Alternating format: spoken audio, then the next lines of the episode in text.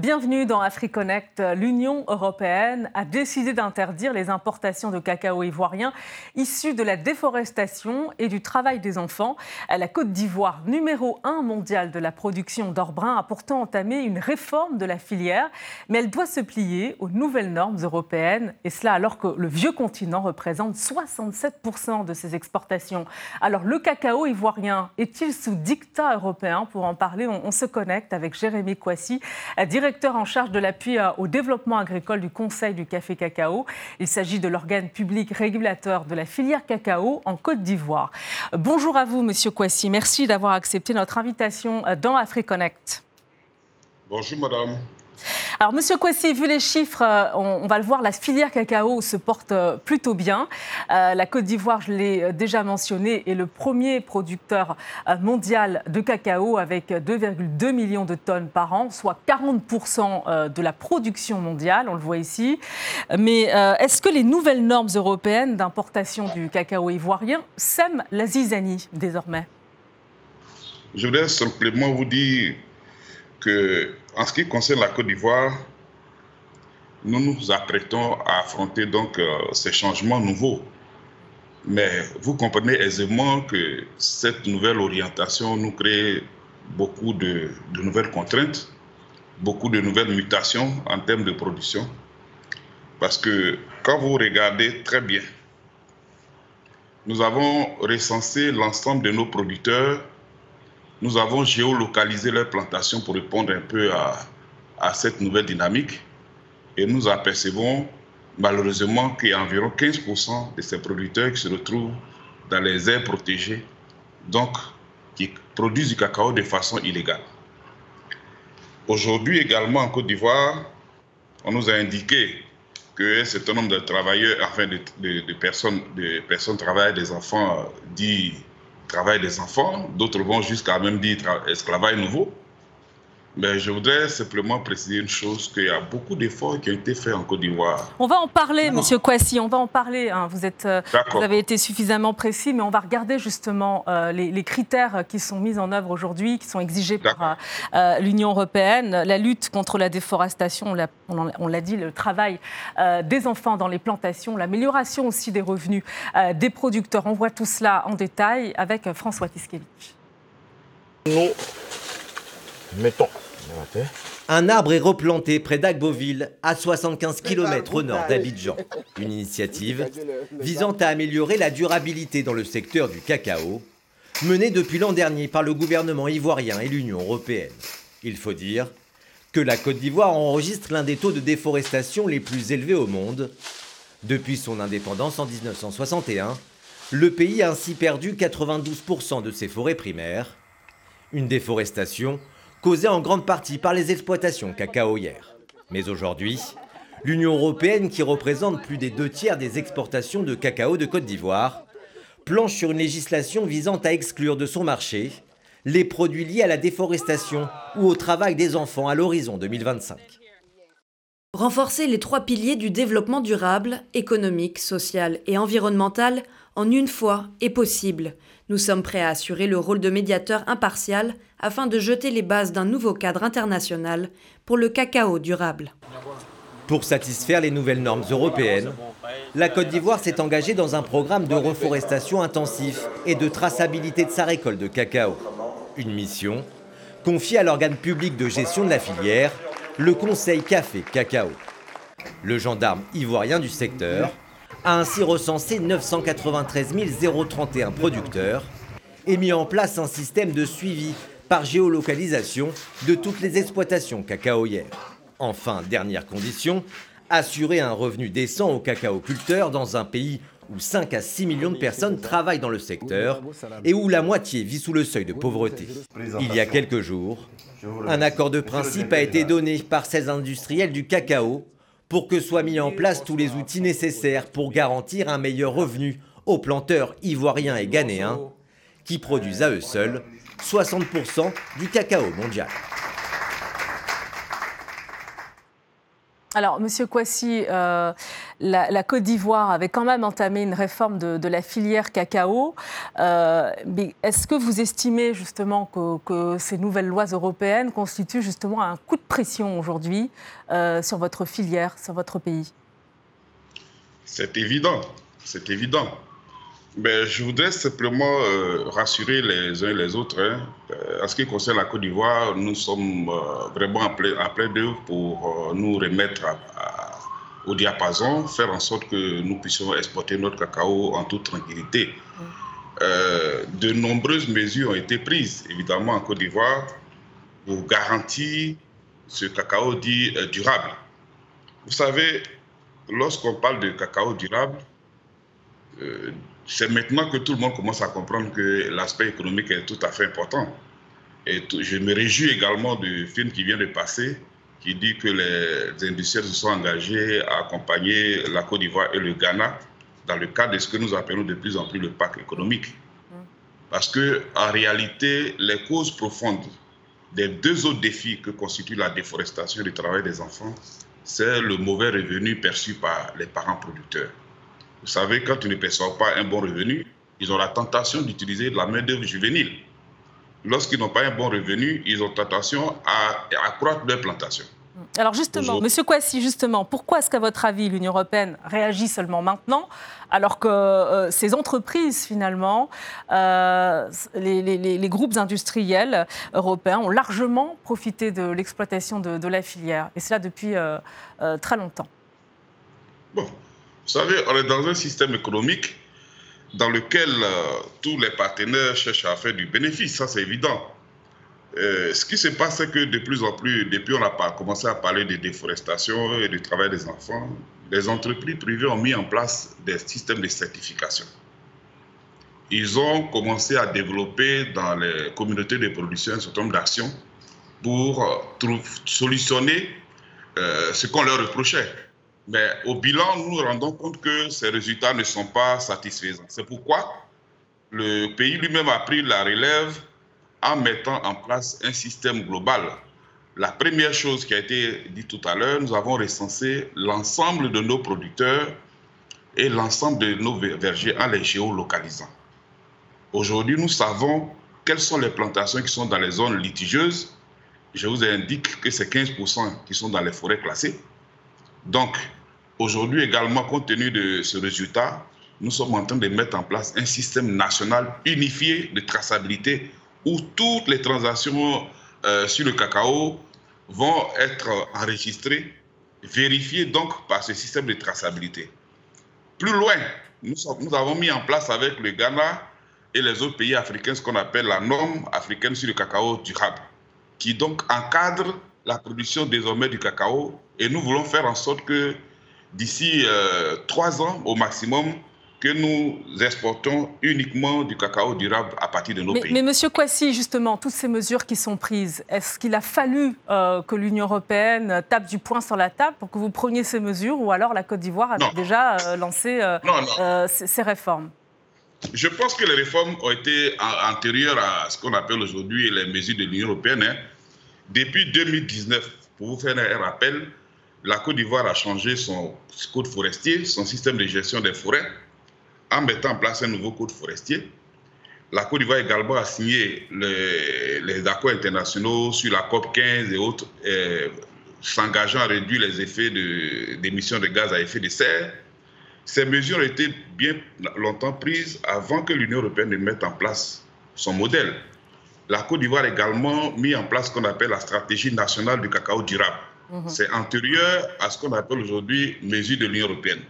Alors justement, Monsieur Kwasi, ces nouvelles normes européennes, pour qu'on comprenne bien hein, euh, euh, les conséquences justement euh, sur la filière cacao, y compris sur l'économie ivoirienne, elles ont quand même été mal perçues au moment où elles ont été prises en, Côte d'Ivoire, notamment par votre président Alassane Ouattara, qui s'est montré très agacé. Je peux vous dire que ce n'est pas de l'intérêt de l'Union européenne. Vous savez, le monde est multipolaire aujourd'hui. Si les Européens ne veulent pas acheter notre cacao, il y en a d'autres qui vont l'acheter. Si les Américains ne veulent pas acheter notre cacao, il y en a d'autres qui pourront l'acheter. Nous devons travailler ensemble à ce que le cacao soit durable. Alors voilà, le message, euh, il a été clair. Euh, est-ce que la Côte d'Ivoire peut se tourner réellement vers d'autres partenaires pour sortir euh, de cette dépendance européenne? Bon, je pense que nous sommes dans une stratégie économique. Ça, ce n'est pas l'objet de notre débat. Ce qui est essentiel, vous avez dit le discours du président de la République, mais vous comprenez qu'il a dit à la fin de son discours qu'on devait travailler ensemble mm. pour produire du cacao, pour fournir du cacao durable. Ça, c'est ce qui est essentiel à retenir du discours du président de la République, qui, donc, c'est vrai, il y a un agacement lorsque on vous met trop de pression. Mais nous-mêmes, en tant que pays, nous avons pris les dispositions parce que nous savons que s'il n'y a pas de climat, il n'y a plus de production de cacao. Vous savez bien que le cacao se produit dans les zones forestières avec également des conditions pluviométriques, climatiques précises. Et de plus en plus, les producteurs eux-mêmes ont commencé à sentir qu'il y a des bouleversements dans leur calendrier agricole, il y a des dérèglements dans les pluies, et tout le monde le sait aujourd'hui. Ça, il y a une prise de conscience nationale. Et cette prise de conscience a été donc la conséquence, c'est qu'on a commencé à prendre des mesures pour la préservation de nos forêts, pour la réhabilitation de nos forêts, avant même que l'Union européenne ne dise que lorsque vous avez du cacao qui est produit dans les zones forestières, vous ne pouvez plus l'exporter en, en Europe. Donc ça, la prise de conscience est antérieure à la mesure de l'Union Mais vous l'avez dit aussi, Monsieur Kouassi, on va parler de, la question environnementale, c'est important, mais vous l'avez dit aussi, euh, l'Europe représente près de la moitié de la consommation euh, euh, mondiale de cacao. C'est un marché très important pour la Côte d'Ivoire. Est-ce que finalement la Côte d'Ivoire, elle a vraiment le choix en matière de diversification de ses marchés pour notamment cette filière cacao? Non, pour l'instant, ce qu'il y a à retenir, ce n'est pas de dire est-ce que la Côte d'Ivoire a le choix ou alors de faire la diversification de ses marchés. Ce n'est pas ça l'essentiel. Nous avons un marché traditionnel avec l'Union, avec l'Europe. C'est pratiquement près de 70%. Nous devons faire en sorte à satisfaire les exigences de ce marché. Ça, c'est notre engagement. Donc aujourd'hui, les actes que la Côte d'Ivoire pose, c'est pour s'adapter à ce, à ce marché, pour donner donc confiance au marché européen sur lequel nous continuons d'exporter pratiquement 70% de notre cacao. C'est ça notre stratégie. Alors sur la question environnementale, M. Kouassi, Alassane Ouattara également a exprimé euh, un sentiment d'injustice face à, cette question. Nous sommes d'accord pour que le problème de l'environnement soit au cœur de ce que nous faisons. Mais qu'est-ce que l'Afrique représente en matière de pollution? 4% Et les 96%, qui sont ceux qui le font? Ce sont les Occidentaux. Et vous vous êtes développé comment alors, c'est un constat sévère. Euh, selon l'ONG américaine Mighty Earth, 19 000 hectares de forêts ont été détruits depuis 2019 euh, en, Côte d'Ivoire, euh, ce qui représente 2% de son couvert forestier. Alors, comment vous expliquez-vous un, tel niveau de, déforestation, malgré les efforts d'ailleurs que, vous avez soulignés tout à l'heure? Je pense que vous devez comprendre une chose aussi. Hein vous avez affiché un chiffre en valeur absolue. Mais vous devez également analyser l'évolution donc de la déforestation euh, en Côte d'Ivoire. Pour les derniers chiffres que nous avons, euh, les chiffres sont en décroissance. Donc il y a un effort qui est en train d'être fait. Si on affiche la valeur absolue, on ne comprend pas l'effort qui est en train d'être fait par la Côte d'Ivoire. Pour nous, c'est de réduire progressivement et de l'annuler. Donc voilà. Maintenant que nous sommes en train de mettre en place le système de traçabilité, qui va donc dire clairement d'où provient notre production, je crois que les problèmes vont être réglés.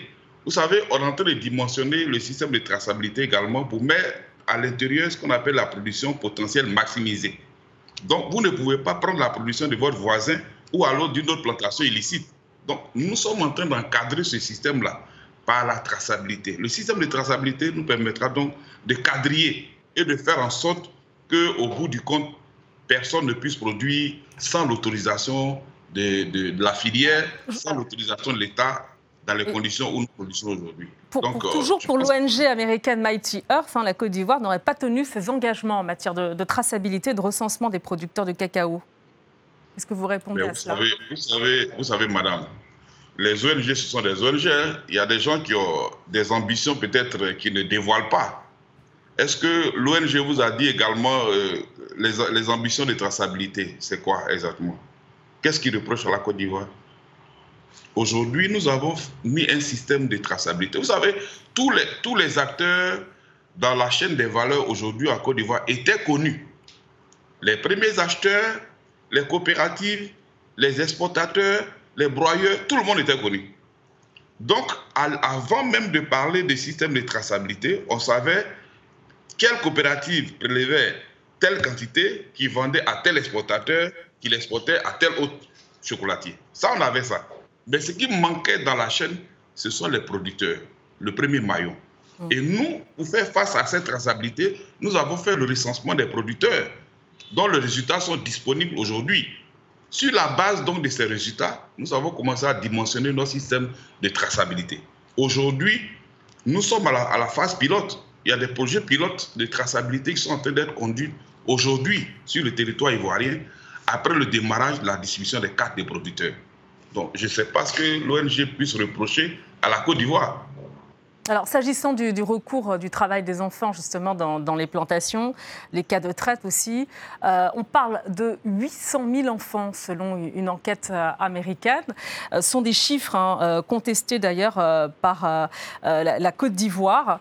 quelles sont les, réalités? Madame, vous voyez, quand vous venez pour faire des enquêtes, il y a des hypothèses d'enquête. Sur quelle hypothèse euh, ces choses ont été faites? Vous voyez, le problème du travail des enfants existe certes en Côte d'Ivoire, mais vous savez également que la Côte d'Ivoire a fait beaucoup, beaucoup d'efforts. Alors justement, des chiffres, Monsieur Kouassi. Aujourd'hui, est-ce que vous êtes en mesure, vous, de, contester ces, ces, chiffres et d'en donner d'autres? Je peux les contester, mais je préfère être prudent dans ce que nous avançons. Pour nous, aujourd'hui, nous avons fait le recensement des producteurs il y a environ 700 000 enfants qui sont dans les zones de production, qui sont chez les producteurs. 700 000. Et sur les 700 000, il y a 71% qui vont à l'école. Donc, il y a environ 200 000 enfants qui ne vont pas à l'école dans les zones de production du cacao. Donc, on ne peut pas dire que les 200 000 enfants sont forcément travailleurs. Ils sont potentiellement exposés au travail des enfants. Ne veut pas dire qu'ils travaillent. Vous comprenez? Si les gens ne vont pas à l'école, en ce moment, qu'ils sont exposés au travail des enfants. Donc, les chiffres que nous avons après le recensement nous indiquent exactement ce que je viens de vous dire. Donc, il y a 200 000 enfants qui sont exposés, qui sont potentiellement exposés au travail des enfants. Mais les 800 000, nous ne savons pas d'où vient ce chiffre. Vous savez, il y a beaucoup d'enquêtes qui se, qui se disent, hein. il y a beaucoup d'affirmations aussi sur euh, ces mêmes euh, ONG avait décrété qu'il y a environ 2 millions d'enfants qui travaillent dans les plantations de cacao, alors que nous n'avons qu'un million, à peine un million de producteurs. Vous voyez que les chiffres sont un peu bizarres. Ah. Aujourd'hui, la, contrainte que nous avons chez nous, madame, avec toutes les mesures que la Côte d'Ivoire a prises, jusqu'à la coercition, dans la preuve qui est démontrée, puisqu'il y a une brigade qui se charge donc de, de lutter contre ceux, qui font le trafic des enfants, mais ce que nous avons peut-être comme problème et qu'il faut reconnaître, c'est donc le problème qu'on a avec les pays frontaliers qui subissent aujourd'hui les crises répétitives du djihadisme et autres qui fuient pour venir en Côte d'Ivoire. Ça, c'est la réalité que nous vivons. Aujourd'hui, ce n'est pas une affaire du cacao, c'est une affaire de sécurité. Les gens viennent des pays de l'interland et quand ils arrivent, d'autres se retrouvent de façon illicite dans souvent des forêts classées. Ça, c'est possible. L'autre critère, l'autre critère euh, européen aussi euh, dont on doit parler, c'est l'amélioration des revenus euh, des cacaoculteurs. Ce qui interpelle l'Union européenne, c'est notamment le Parlement européen, c'est le niveau de vie des, producteurs de, cacao qui subsisterait avec moins d'un dollar par jour. Est-ce que vous confirmez? Et, comment est-ce que le premier producteur de, cacao mondial en est arrivé là hein? Ben, Madame, vous savez, depuis des la nuit des temps, je le dirais, depuis que nous avons commencé le commerce du cacao, les premiers dirigeants de ce pays ont décrié ce qu'ils appelaient la détérioration des thèmes de l'échange. Les marchés du cacao sont gérés par une partie des multinationales qui fixent les prix et qui fait que les prix, le niveau des prix ne permet pas de rémunérer correctement nos producteurs. Ça, c'est connu. Nos pays se plaignent depuis longtemps de ce que le niveau perçu par ces pays-là est tellement faible que les producteurs ne perçoivent rien. Donc ce n'est pas l'Union européenne qui vient nous l'apprendre. Nous avons bataillé, même dans cette législation, il n'était mentionné nulle part la part qui doit revenir aux producteurs. On nous parle de déforestation, du travail des enfants, mais on ne parle jamais de revenus des producteurs. C'est donc les actions cumulées de la Côte d'Ivoire et du Ghana qui aujourd'hui contraignent peut-être l'Union européenne à reconnaître qu'il faut parler, il faut mettre sur la table la question du revenu des producteurs. Vous savez, depuis deux ans. L'Union européenne met suffisamment de pression sur les grands industriels euh, de chocolat, euh, qui sont également d'ailleurs pointés du doigt par euh, les ONG non, la pression que l'Union européenne met sur les entreprises, c'est surtout la diligence raisonnable concernant la déforestation. Ils doivent prouver qu'ils prennent des produits qui n'est pas issu de la déforestation. Mais en ce qui concerne le revenu des producteurs, nous pensons que l'Union européenne doit faire l'effort de mettre la pression. Parce que dans cette législation, il n'apparaît nulle part la qui doit revenir aux producteurs. Et nous nous battons pour ça. Il faut que dans ce système-là, ça soit un tout. On met en face les, autres projets, enfin les autres piliers de la durabilité, mais on oublie la partie économique. Donc nous, aujourd'hui, en tant que pays producteur, nous demandons à l'Union européenne d'intégrer dans sa législation la contrainte qui oblige les entreprises à payer un revenu décent. C'est pourquoi, madame, vous comprenez, depuis deux ans, la Côte d'Ivoire et le Ghana ont demandé et obtenu avec l'accord de quelques chocolatiers ce qu'on appelle le, différentiel de revenu décent, DRD. Mais vous comprenez, aujourd'hui, le paiement est difficile. Vous voyez, tout le monde affiche payer le DRD, mais au finish, on se rend compte qu'on a au même niveau de prix parce qu'ils ont érodé le différentiel pays. Le, le différentiel pays, c'est donc la qualité du cacao qui provient de chaque pays. Mais avant donc la mise en place du DRD, ce différentiel était positif. Mais aujourd'hui, ils ont érodé jusqu'à des différentiels négatifs. Donc nous demandons que lorsqu'on paye le prix au producteur, on veut payer le prix au producteur, on paye le prix du marché, on paye le différentiel du revenu décent et on paye donc le différentiel pays qui constate la qualité du cacao provenant de chaque pays. Que... Monsieur Kwasi, l'Afrique est, le continent qui produit euh, le plus de cacao dans, le monde. Euh, euh, c'est celui qui en consomme le moins aussi, 4%. En quoi les, nouveaux critères européens vont permettre de changer la donne? Vous savez, la question telle qu'elle est posée, est-ce qu'on va augmenter le niveau de consommation de nos pays? C'est une, vision de nos pays, mais vous savez très bien que c'est des choses qui ne se, créent pas euh, avec un coup de bâton. Ce sont des habitudes alimentaires qu'il faut créer au niveau de nos consommateurs. Mais en attendant de le faire, aujourd'hui, le cacao est sur nos mains, est dans nos mains. Qu'est-ce qu'on fait? Donc, c'est la question essentielle maintenant. Pour ce que vous parlez, ça, c'est l'avenir. L'avenir, c'est de créer au niveau de nos pays des projets de consommation, de transformation locale pour que les populations commencent à consommer parce qu'il y a un Ma question, elle est, elle est, précise. Est-ce que ces normes européennes vont aider dans ce sens, à la transformation locale, justement, euh, du, cacao? Je pense que oui. Je pense que oui. Parce que euh, quand vous avez dit 67% souvent là-bas, s'il y, a des, y a des productions résiduelles dans d'autres pays qui n'obéissent pas à ces conditions, évidemment, il faut trouver une destination. Et donc, cette destination fait également la transformation et la consommation locale. Mais pour nous, pour la Côte d'Ivoire, je voulais quand même vous rassurer qu'il y a un décret qui encadre aujourd'hui ce qu'on appelle la mise en œuvre de la norme africaine qui rend la production du cacao euh, durable obligatoire en Côte d'Ivoire. Mm. Donc tout le monde va s'adapter à ça pour produire du cacao durable, obéissant donc aux conditions de non-déforestation, aux conditions excluant le travail des enfants de la chaîne de valeur. Et également donnant... Juste, Monsieur sur la, concernant la diversification des, marchés, euh, il, est question de, euh, il est question de rapprochement notamment avec Abu Dhabi pour promouvoir le cacao ivoirien au niveau du Conseil euh, Café Cacao. Est-ce que c'est plus que jamais d'actualité pour terminer? Bon, c'est des choses résiduelles pour l'instant. c'est des démarches qui, qui voient le jour, donc on ne peut pas faire de commentaires pour l'instant puisqu'on n'a pas encore des accords formels. Mais vous savez, vous, connaissez l'évolution de notre production. Nous sommes passés pratiquement de 120 000 tonnes en 1960 à environ pratiquement 800 000 tonnes en 2000. Et en 2010, 2010-2015, on était autour de 1,5 million. Aujourd'hui, on a 2 millions de comme vous l'avez annoncé. C'est-à-dire qu'on est dans une phase de progression de notre production. Donc, évidemment, il est normal que euh, nous puissions développer de nouveaux marchés au risque donc de saturer les marchés traditionnels que nous avons. Et qui vont donc retomber encore sur nous en baissant encore les prix.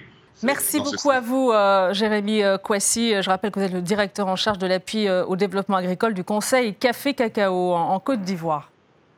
Merci, madame.